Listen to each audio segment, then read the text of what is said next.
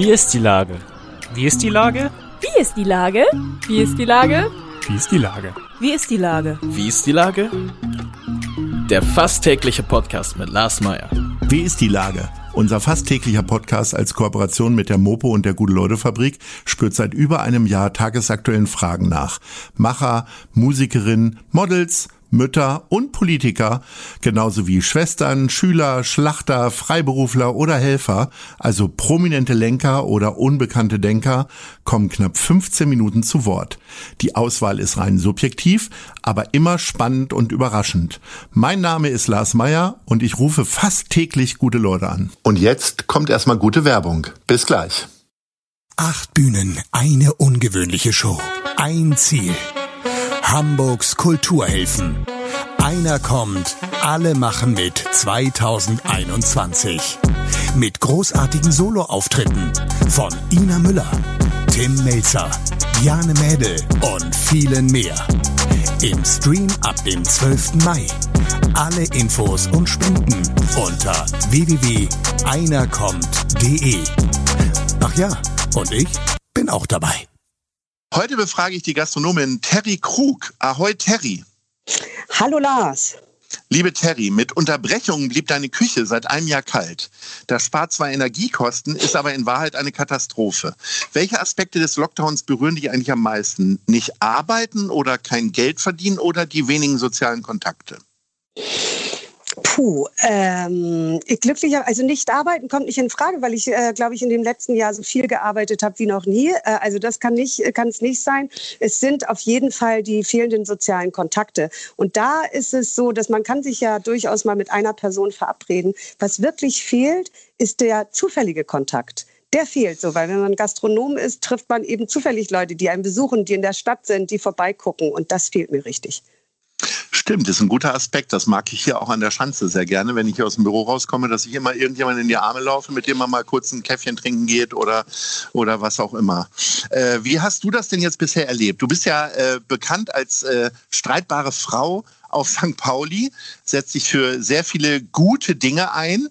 Ähm, aber ich weiß das ja selber aus Erfahrung aus dem letzten Jahr, wenn man sich viel für andere Sachen einsetzt, vergisst man sich selber manchmal auch. Wie, wie war das bei dir? Ja, ich habe mich auch sehr vergessen. Ähm, äh, auf jeden Fall. Ich habe, äh, ich glaube, also so im Nachhinein, also jetzt nach zwölf Monaten, ist ja jetzt so zwölf Monate genau her, dass wir geschlossen haben. Ich habe mich wahnsinnig in Arbeit gestürzt, wahrscheinlich, weil ich über diese Wahnsinnssituation gar nicht nachdenken wollte. Mir gedacht habe, je mehr ich arbeite, desto weniger muss ich drüber nachdenken. Und dann wurde ich aus familiären Gründen ähm, am Ende letzten Jahres ähm, dazu verdonnert, äh, einfach mich ähm, nicht zwar um mich zu kümmern, aber um meine Familie. Und ähm, da habe ich viel im Krankenhaus äh, sitzen müssen und, und mich um meinen Vater kümmern müssen. Und da ähm, habe ich sehr viel darüber nachgedacht, was ich dort eigentlich getan habe. Und ähm, das hat ganz gut getan. Also letztendlich hat mich, so traurig es war, das doch sehr auch ähm, ja, wieder zu mir selbst gebracht. Und mir gezeigt, was wichtig ist. Ja. Das heißt aber, du hast ja die Energie nicht verloren, sondern gesammelt und kannst sie jetzt beispielsweise auch für die Clubstiftung wieder einsetzen. Und da ist ja doch sehr viel Kraft vonnöten. Äh, wie ist denn die Lage auf St. Pauli, gerade äh, auch durch den Streit äh, Thema Docs und Große Freiheit 36? Äh, glücklicherweise, also äh, ich meine, äh, da ähm, das ist ein Streit, der uns in der Stiftung jetzt nicht so sehr beschäftigt. Ich meine, wir als Stiftung sagen natürlich sehr deutlich, wir distanzieren uns von jeglichen Äußerungen, die die da an ihren Wänden haben. Äh, aber äh, ich glaube, da hat der, der, der, das Clubkombinat ein bisschen mehr mit zu tun, weil das der Interessensverband ist, wo die große Freiheit und der des Docs auch Mitglied sind.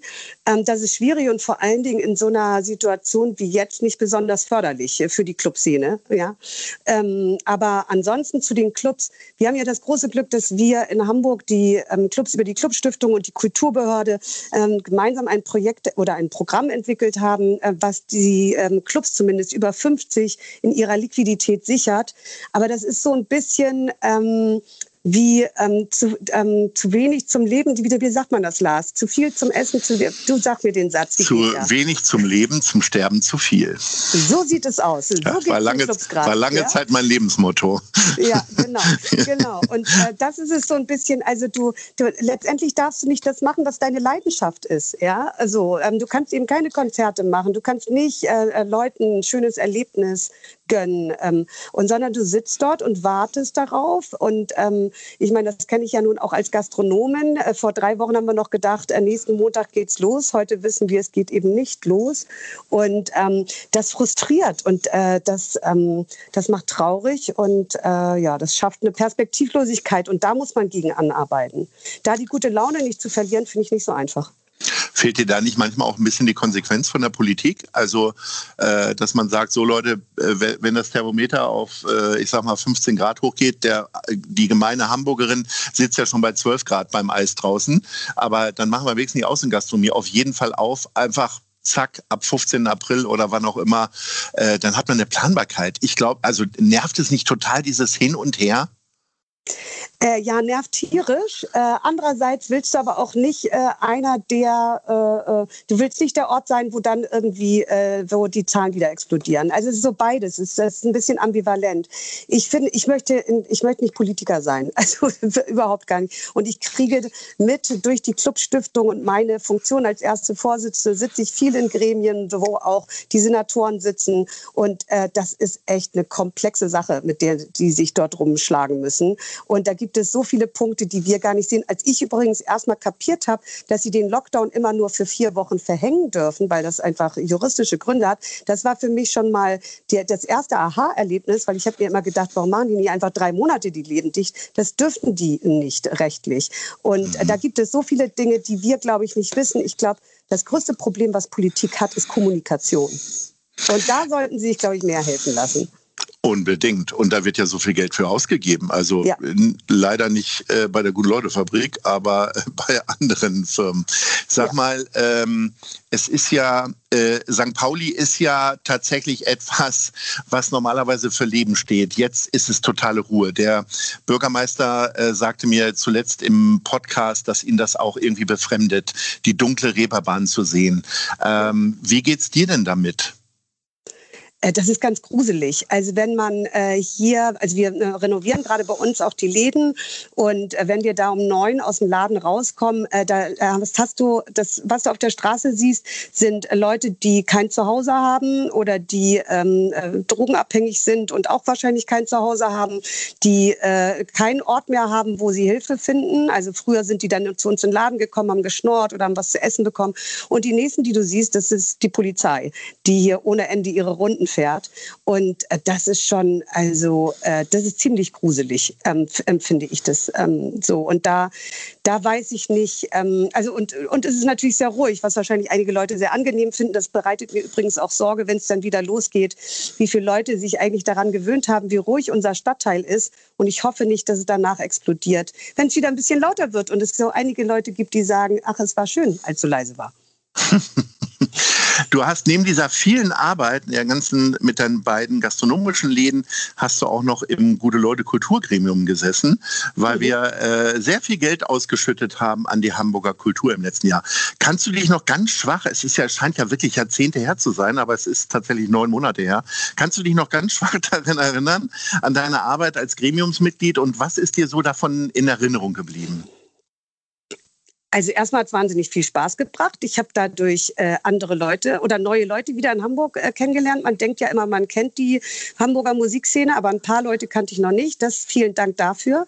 Und außerdem habe ich danach ähm, aus der Szene wirklich ein tolles Feedback bekommen. Also ähm, und nicht nur aus der Szene, sondern auch von anderen Leuten. Das war ja eine Aktion, die auch über die Grenzen der Stadt gegangen ist. Also da habt ihr tolle Arbeit gemacht. Und ähm, es gibt ja einfach ein paar Leute, die äh, haben es wirklich, also ich meine, es haben haben alle schwer, äh, also wir als Gastronomen und so, aber ich denke mir immer, wenn ich Solo-Selbstständiger bin, wenn ich in dem Ökosystem Live-Kultur zu tun habe, dann bin ich echt ganz schön abgehängt. Und da haben wir, glaube ich, einige Leute sehr glücklich gemacht, die in anderen Förderungen nicht so sehr berücksichtigt werden, sondern vielmehr immer sofort in die Grundsicherung geschoben werden. Und das, glaube ich, hat denen gut getan, weil es eine Form der Wertschätzung war. Jetzt können wir dieses Jahr wieder die Ärmel hochkrempeln und überlegen, wohin mit der ganzen Kohle. Wir wissen ja alle noch nicht, wie viel. Aber seit einigen Tagen ist bekannt, es gibt wieder einer kommt, alle machen mit. Das heißt, wir werden wieder äh, diverse Soloauftritte von bekannten Künstlerinnen und Künstlern aufnehmen. Diesmal eben nicht nur aus der Hamburger Kulturszene, sondern von bundesweiten Künstlerinnen und Künstlern. Gibt es da jemanden, auf den du dich besonders freust? Ja, es gibt einen. Und zwar, ähm, darf ich das hier schon verraten? Ja, darf ja. ich. Ist schon öffentlich. Ja. ja, und zwar ist das Bjarne Mädel, auf den ich mich wahnsinnig freue. Ja, also das ist ehrlich gesagt auch mein, einer meiner Favoriten. Ich darf ja gar keine Favoriten haben, ich muss ja alle toll finden. Und so ist es auch tatsächlich. Ähm, was hättest du dieses Jahr einen anderen Blick drauf als Gremiumsmitglied? Wir haben ja letztes Jahr vor allen Dingen äh, Geld äh, gegeben für Leute aus der zweiten Reihe, also von einer Bühnenbildnerin über diejenigen, die Lautsprecher durch die Gegend schubsen. Ähm, hättest, äh, hast du noch so irgendwie das Gefühl, wie, ah, da haben wir letztes Jahr jemanden vergessen, ein Bereich, den müssen wir ja unbedingt mit dazu nehmen. Noch haben nee, wir ja nicht angefangen glaub, also, mit der Arbeit. Da müsste ich nochmal drüber nachdenken. Aber ich glaube, äh, wir waren da schon ganz schön weit vorne und hatten den richtigen Blick. Und äh, ich glaube, die können nach einem Jahr die nächste Finanzspritze äh, gebrauchen. Vor allen Dingen, wenn man sieht, dass viele von denen jetzt nach einem Jahr von den Jobcentern dazu aufgerufen werden, sich in andere Arbeitsbereiche zu begeben, äh, was wirklich fürchterlich ist. Oder noch schlimmer, äh, Leute, die äh, aus Nicht-EU-Staaten kommen, werden dazu aufgefordert, das Land zu verlassen. Also das sind so Sachen, die haben wir alle noch gar nicht auf dem Schirm oder die haben, also wir haben sie auf dem Schirm, aber ich glaube, die haben viele andere nicht auf dem Schirm. Und dort nochmal ein Zeichen zu setzen, ich glaube, das ist wahnsinnig wichtig. Zum Schluss würde ich gerne noch mal wissen, was erwartet uns denn, wenn es wirklich wieder alles aufgeht? Was erwartet uns denn im Krug und im Fritzis? Also du sagst, ihr habt renoviert. Äh, bist du auch wie Sternekoch Kevin Fehling jeden Tag gerade am Probekochen und probierst neue Rezepte aus? Oder lässt ausprobieren? Äh, also ähm, wir haben in den, äh, genau, ich koche, muss glücklicherweise nicht selbst kochen, das ist ganz gut, aber ich probiere gerne. Nee, wir werden, ähm, äh, und wir werden zwei schöne Außenterrassen haben und was, womit wir uns im Moment allerdings viel mehr gerade beschäftigen, wir haben ein wahnsinniges Glück gehabt, gerade diese Woche, äh, gerade gestern vor allen Dingen, und zwar ähm, ist unser Restaurant oder unsere beiden Restaurants ja hier in der Ecke Paul Rosen und dort gibt es übrigens den besten Edeka-Markt der Welt. Der gehört nämlich der Familie Holst. Und äh, die haben uns seit gestern eine komplette Kühltruhe zur Verfügung gestellt und ein Regal, das wir gerade mit unseren eigenen Produkten befüllen. Und äh, das ist das, womit ich mich gerade rumschlage, nämlich wie sieht das gut aus, wie macht man das eigentlich im Supermarkt und äh, das ist so äh, ganz tolle Nachbarschaftssolidarität, die wir hier gerade erleben. Und deswegen beschäftige ich mich noch gar nicht mit dem Wiederaufmachen, nachdem ich gestern gehört habe, es wird sowieso nichts. Aber wenn wir wieder aufmachen dürfen, dann äh, mache ich mir keine Sorgen, dass es im Krug so sein wird wie immer. Da werden Leute mit guter Laune sein und es wird gutes Essen geben. Also ähm, das nur so, was gibt es denn für gutes Essen im, wie du selber sagst, besten Edeka der Welt? Ich wusste nicht, dass es einen gibt, aber äh, der ist es dann wohl offensichtlich. Äh, ja. was, was ist denn da in der Kühltruhe drin beispielsweise? Also wir haben äh, in, im Fritzis ähm, im letzten, im ersten Lockdown angefangen, ähm, Hamstervorräte zu produzieren, weil wir uns gedacht haben, okay, ne, wir machen aus diesen negativen äh, Begriff einfach einen positiven Begriff. Die Leute sollen sich bei uns ihre Vorräte holen und sich das Restaurant nach Hause holen. Und ähm, dort gibt es, und die gibt es jetzt auch im Edeka. Das ist zum Beispiel ein Sigediner Gulasch, Königsberger Klopse, äh, dann gibt es dort äh, einen Steckrübeneintopf. Es gibt ähm, selbstgemachte Spätzle mit äh, Käsespätzle mit geschmolzenen Zwiebeln. Also das, was du gerne bei deiner Mutter oder bei deiner Oma vielleicht gegessen hast, das kannst du dir jetzt direkt im Fritzis holen und das ist vor allen Dingen so einfach für dich ähm, für zu Hause zubereitet, dass du es nur im Wasserbad erwärmen musst. Ich mag sehr vieles was von dem, was du da aufgezählt hast, aber Steckrübeneintopf konnte ich nie ab, tatsächlich zum Leidwesen meiner Mutter. Kannst du dann ja liegen lassen. Ja, das lasse ich liegen, aber das wäre ja mal ein Grund, bei dir wieder vorbeizukommen und wir sehen uns dann hoffentlich auch. Und ansonsten hoffe ich, wir hören uns demnächst wieder, wenn es wieder heißt, wie ist die Lage. Liebe Terry, das war ein großer Spaß und ich freue mich jetzt schon auf die Juryarbeit, äh, wenn das Geld dann wieder klingelt aus den Erlösen von Einer kommt, alle machen mit. In diesem Sinne, Ahoi. Ahoi, vielen, vielen Dank, Lars. Tschüss. Tschüss. Dieser Podcast ist eine Produktion der Gute-Leute-Fabrik mit der Hamburger Morgenpost.